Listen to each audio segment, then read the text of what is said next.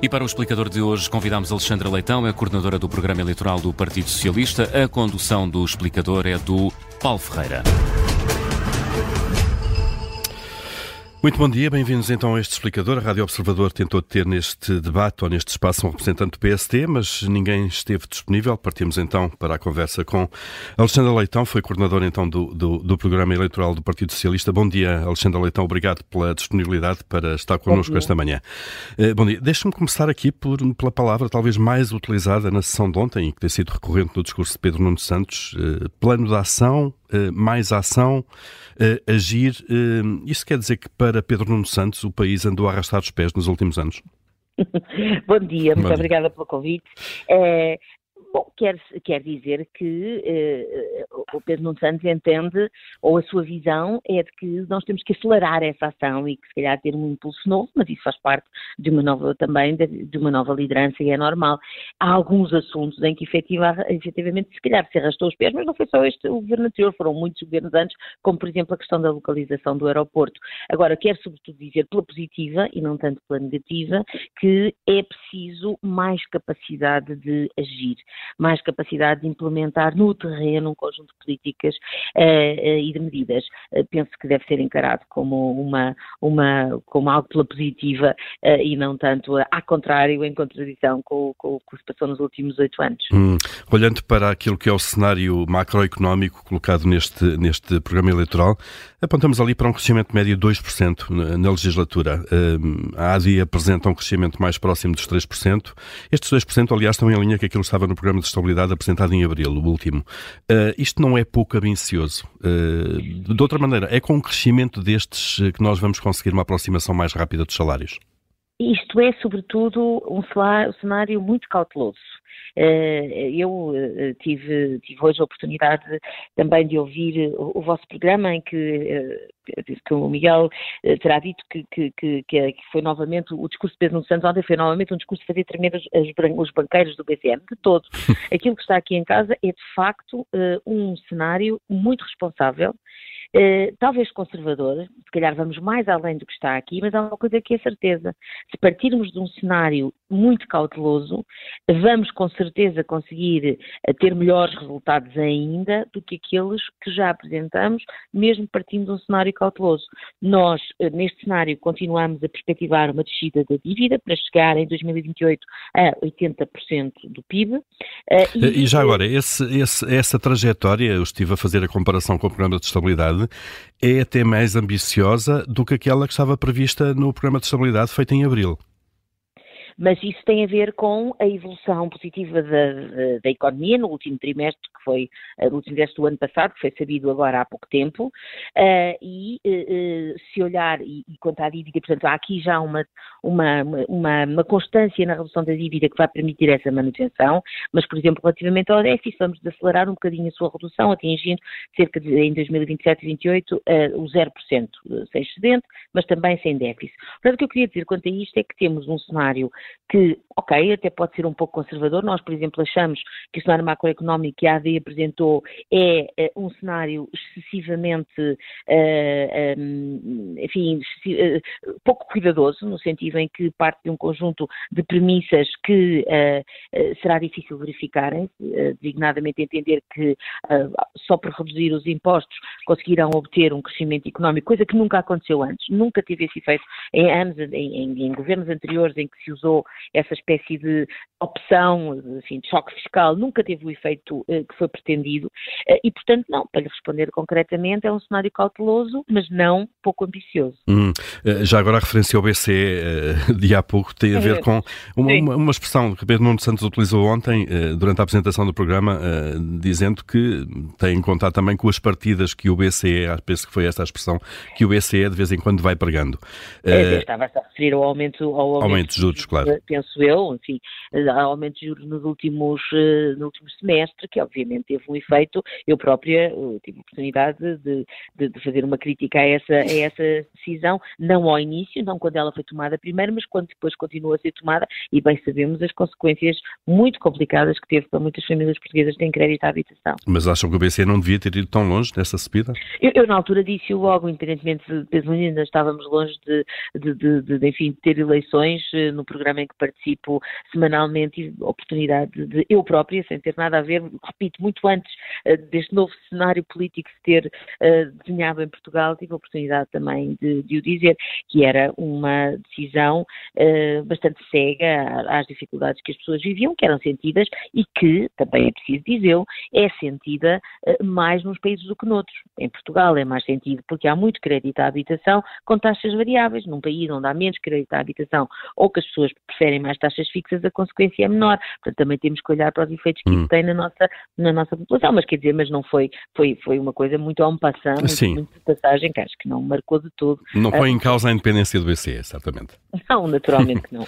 Deixe-me pegar no tema da, da, precisamente das hipotecas e do crédito à habitação. Uma das medidas que tem sido mais, uh, mais mediatizada, se quiser, do programa do PS é precisamente essa proposta uh, do Estado dar garantia para a compra de casa uh, de imóveis, com empréstimo bancário, obviamente, a quem tem uh, até 40 anos para a primeira casa, como é evidente, podendo o Estado depois substituir-se na propriedade dessa casa, em, no caso da família deixe de poder pagar e recebendo então uma parte de, de, desse, de, uhum. desse montante. Penso que é assim que vai funcionar.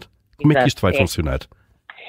Pois, no fundo, disse bastante aproximadamente, ou seja, no fundo, muitas, eh, nestas mais de nestas várias dezenas de reuniões que fizemos na preparação do, do programa, eh, uma das coisas que foi muitas vezes repetida, sobretudo pelos mais jovens, foi a questão de, uh, daqueles 20% que os bancos não, não podem emprestar a 100% e, portanto, têm que ter necessariamente uma entrada, uh, o que, tendendo ao valor muito elevado das casas, acaba por ser essa entrada, esses tais 20%, acabam por ser muito significativos e, os, sobretudo, os mais jovens têm a primeira habitação só com ajuda ou de familiares, ou enfim, é que em regra conseguem. E foi muitas vezes referido que isto era uma medida importante.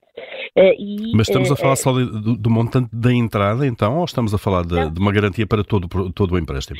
Estamos a falar de uma garantia que uh, pode ser para todo o empréstimo, mas ainda não estávamos a ver. O que está aqui dito foi, como disse, uh, até lhe posso ler, é prestar uma garantia pública ao financiamento bancário dos créditos para a aquisição de casa própria e tal, tal. Portanto, é só isto. A, depois, a forma como vamos declinar a medida, teremos que ver. Mas eu falei destes 20% porque foi aquilo que nos foi mais vezes referido. E olhando para esta dificuldade, criámos esta medida de garantir o crédito à habitação das pessoas nestas condições e com outras condições que eventualmente eventualmente eh, se vão definir. Isto tem uma vantagem já, agora uma externalidade positiva enorme, esta medida, porque esta medida vai fazer baixar o spread. A partir do momento em que há uma garantia pública, o próprio spread do banco também vai ser mais baixo. Ou seja, as pessoas ganham por, duas, dois lados. Não só têm esta garantia, como também, eh, em princípio, eu não sou economista, mas creio que não estar a dizer nenhuma asneira quando digo que isto terá, em princípio, tendo a forma, tendo eh, a forma como uh, o mercado bancário e de crédito funciona, terá como efeito baixar o crédito. Ao dar uma garantia de todo o financiamento, isso vai significar que o financiamento também será mais barato. Uhum. E depois a circunstância da pessoa entrar em incumprimento momento pode, e sublinho aqui o pode, porque isto não é, não é automático, ser contratualizado com o Estado eh, eh, que a casa seja mantida pela pessoa, porque a pessoa não perde a casa se não puder pagar, ao contrário do que acontece se não houver esta garantia pública, podendo continuar a viver na casa, como sua habitação própria e permanente, mediante o pagamento de uma renda ao Estado, que se subroga, agora sou, agora é o juridiquês, eh, que fica, se assume, a expressão técnica é subrogação, mas que se assume a, sua, a posição da pessoa nesse crédito. Portanto, isto é um mecanismo que obviamente vai ter que ter condições, vai ter que ser densificado quando for criado, mas esta é a ideia a regra, hum. do, a ideia base perdão, do funcionamento desta, desta medida. E, e Alexandra Leitão, eh, não há quantificação de algumas medidas, esta, por exemplo, quanto é que isto vai custar? Eu sei que dependerá, obviamente, do nível pois. de incumprimento futuro, Exato. Mas de qualquer maneira não há uma avaliação sobre isto repare, enquanto garantia, enquanto a parte da garantia eh, só por si não tem um significado orçamental, não é?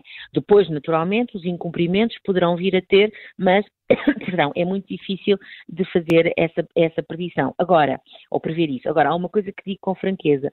Pegando no cenário macroeconómico que nós temos e imputando a este cenário as medidas, exatamente porque é um cenário cauteloso, nós temos aqui uma margem para uh, situações menos fáceis de prever, como é o caso desta. Hum.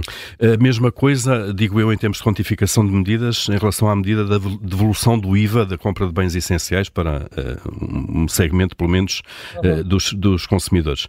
Há uma previsão de quanto é que este abatimento do IVA ou a devolução do IVA pode, pode vir a atingir? Nós, nós, nós fizemos as nossas contas uh, que, uh, que, um, ehm, que, temos, que aliás partem dos 250 euros da, da dedicação e, portanto, da, da, perdão, das deduções que hoje quem paga IRS tem. Já está a falar do e-fatura, basicamente.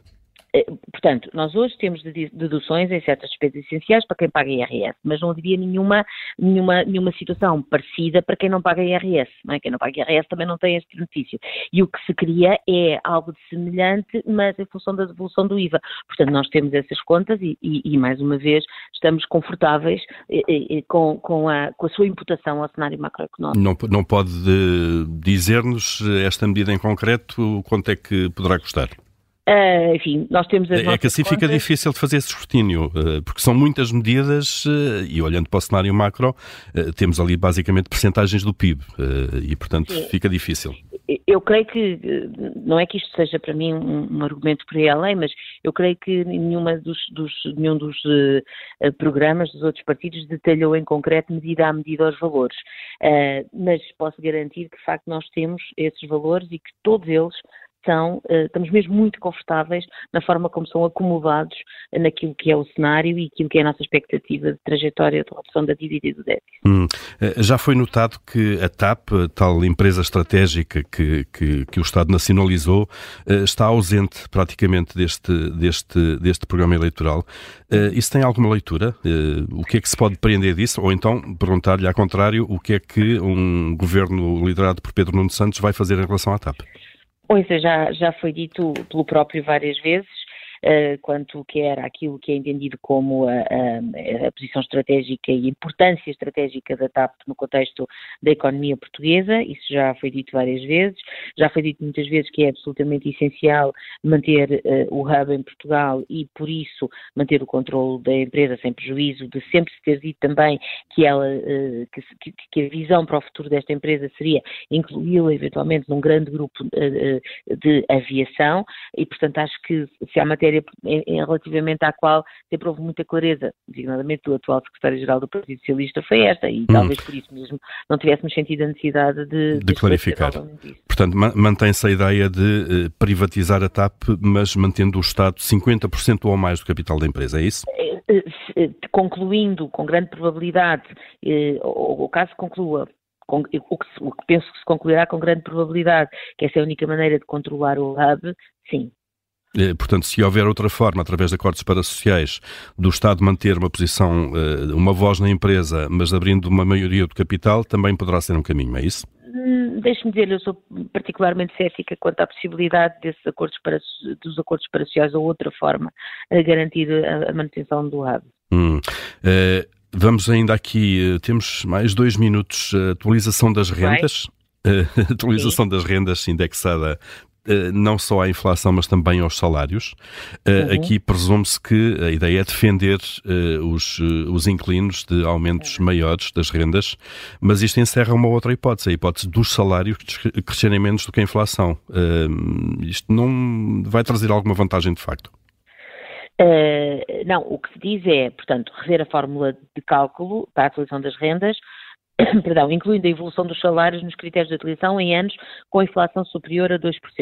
Ou seja, sempre que a inflação for superior a 2%, não será apenas esta a ser tida em conta para a atualização das rendas, mas também essa, essa evolução dos salários, o que significa que as rendas só poderão aumentar em linha com a inflação, naturalmente, se os salários também aumentarem em linha com a inflação.